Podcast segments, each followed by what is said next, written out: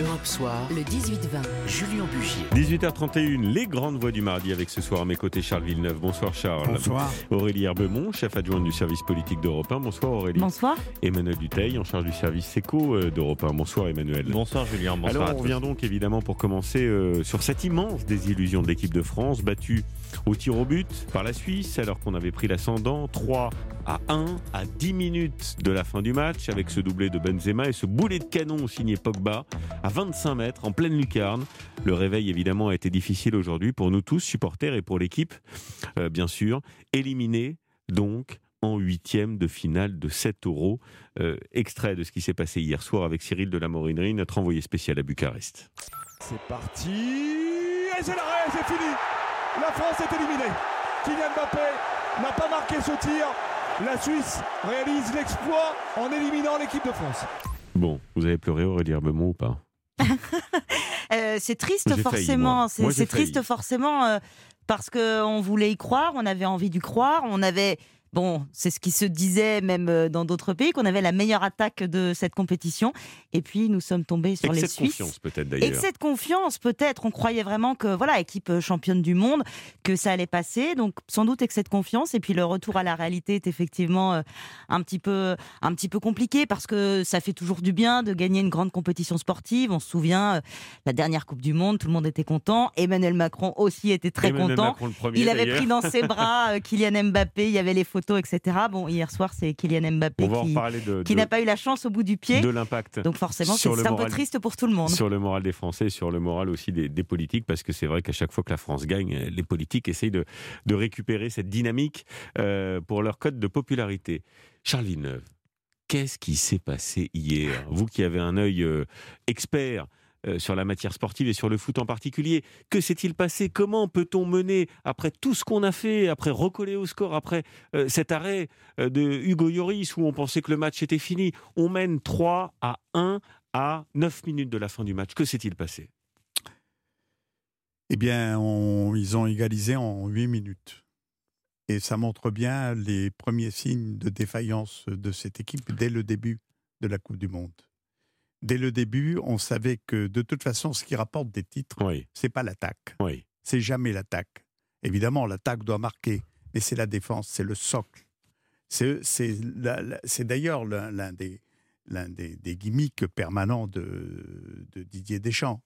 La- L'attaque remplit les stades parce que c'est spectaculaire, mais la défense remplit, si vous voulez, les titres. Hmm.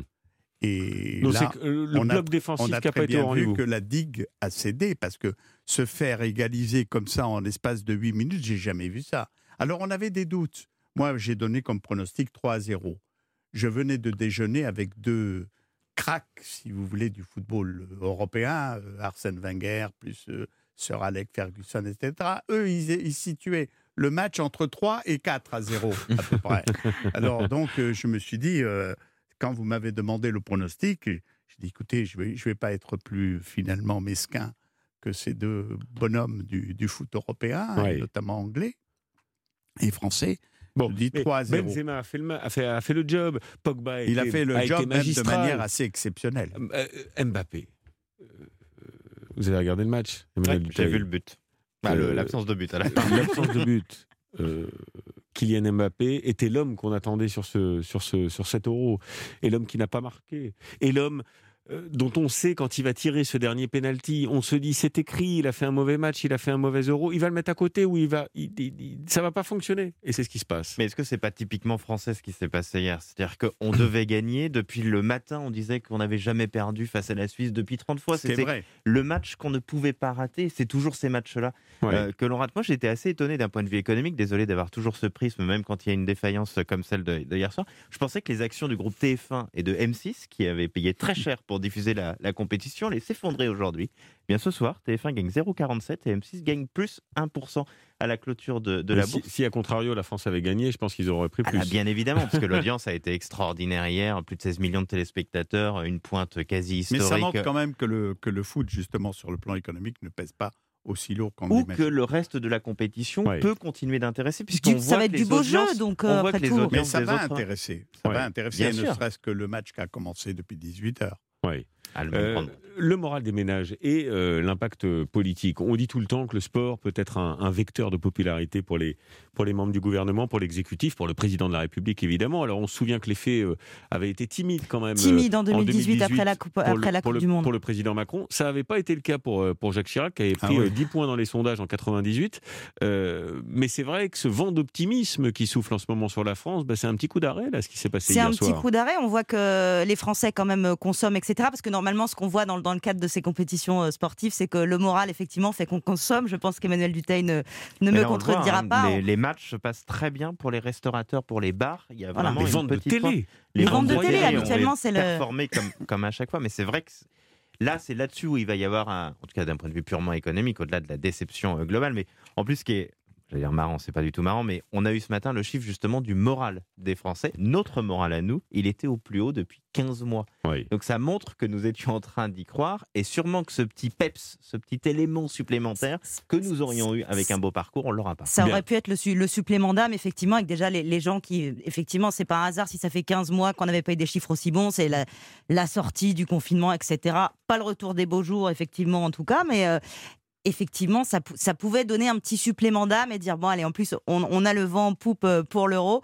Bon, ben, ça s'arrête, mais je pense que les téléspectateurs pourront continuer à regarder du, du beau match. Oui. Pour Oui, le coup, on, la est toujours, France. on préfère Sans toujours quand c'est la France. France qui gagne, mais euh, On, on continue d'en parler quelques secondes parce qu'il y a une question que je voudrais vous poser, euh, Charles Villeneuve. La suite. Quel incident sur le sélectionneur Didier Deschamps Ça y est, on parle partout déjà de l'ombre de Zinedine Zidane. À tout de suite. Europe Soir, le 18-20, Julien Bugier. Allez, la suite euh, du débat des grandes voix du mardi. Charles Villeneuve, c'est vrai que je voulais votre avis parce que on parle beaucoup depuis ce matin de l'avenir du sélectionneur. Noël Legrette, le président de la, de la fédération de foot, a dit qu'il était extrêmement déçu et a dit ceci je vais m'entretenir avec Didier Deschamps euh, pour discuter de l'avenir. Euh, Didier Deschamps peut-il son contrat court jusqu'à après la, la Coupe du Monde, c'est dans un an, c'est au Qatar euh, en 2022, juste après d'ailleurs l'élection présidentielle. Euh, Est-ce qu'on peut imaginer que Didier Deschamps euh, quitte cette équipe de France? Oui, bien sûr, puisque lui-même, Zinedine Zidane, déjà a dit que de toute façon, il verrait bien son avenir au coaching de l'équipe de France. Il a envie. Manifestement. Mais les deux hommes euh, ont de- d'excellentes relations, très suivies, ils sont restés amis. Euh, N'oublions pas que Deschamps a été le capitaine de, de Zidane en 98 Oui. notamment, mais aussi en l'an 2000, jusqu'au moment où il s'est retiré de l'international. Et euh, si euh, Didier Deschamps a encore envie, il restera, Hmm. je pense, jusqu'en 2022.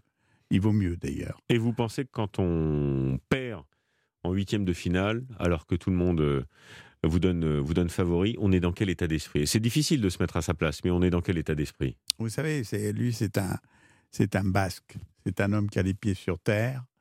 Euh, c'est pas un garçon qui va s'enthousiasmer ou qui va euh, de toute façon déplorer c'est à ce coup d'arrêt de manière, euh, si vous voulez, euh, je sais pas moi, Oui.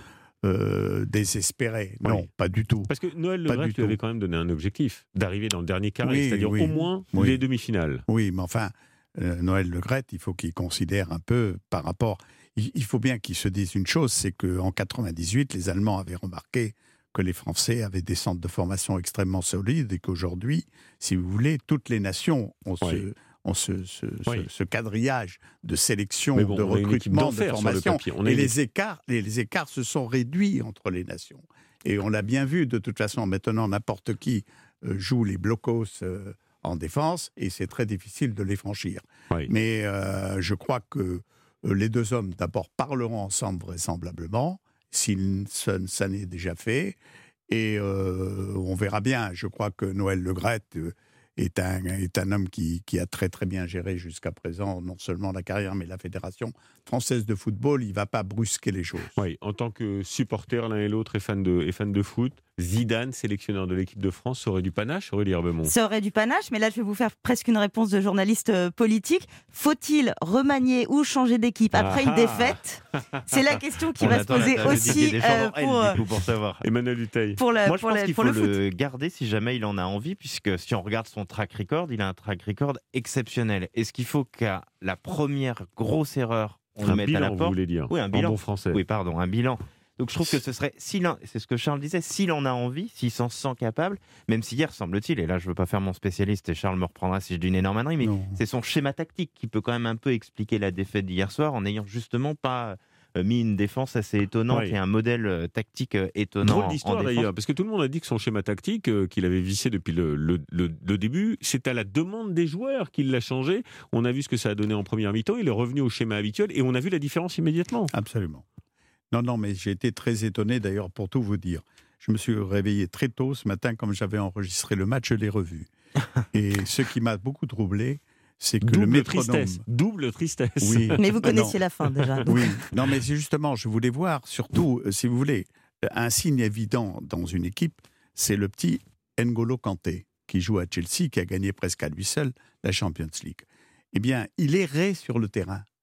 Il, le balayait Oui. de droite à gauche, du nord au sud, etc. Il n'avait pas, si vous voulez, on, a- on avait le sentiment qu'il n'y avait plus de plan de jeu. Mm. Et c'est ça qui, qui surtout a été très étonnant. Et ça m'étonne beaucoup de la part de Didier Deschamps. Parce que Didier Deschamps, il a un côté, si vous voulez, euh, assez carré, assez, Mm, je dirais, militaire sur le plan des consignes.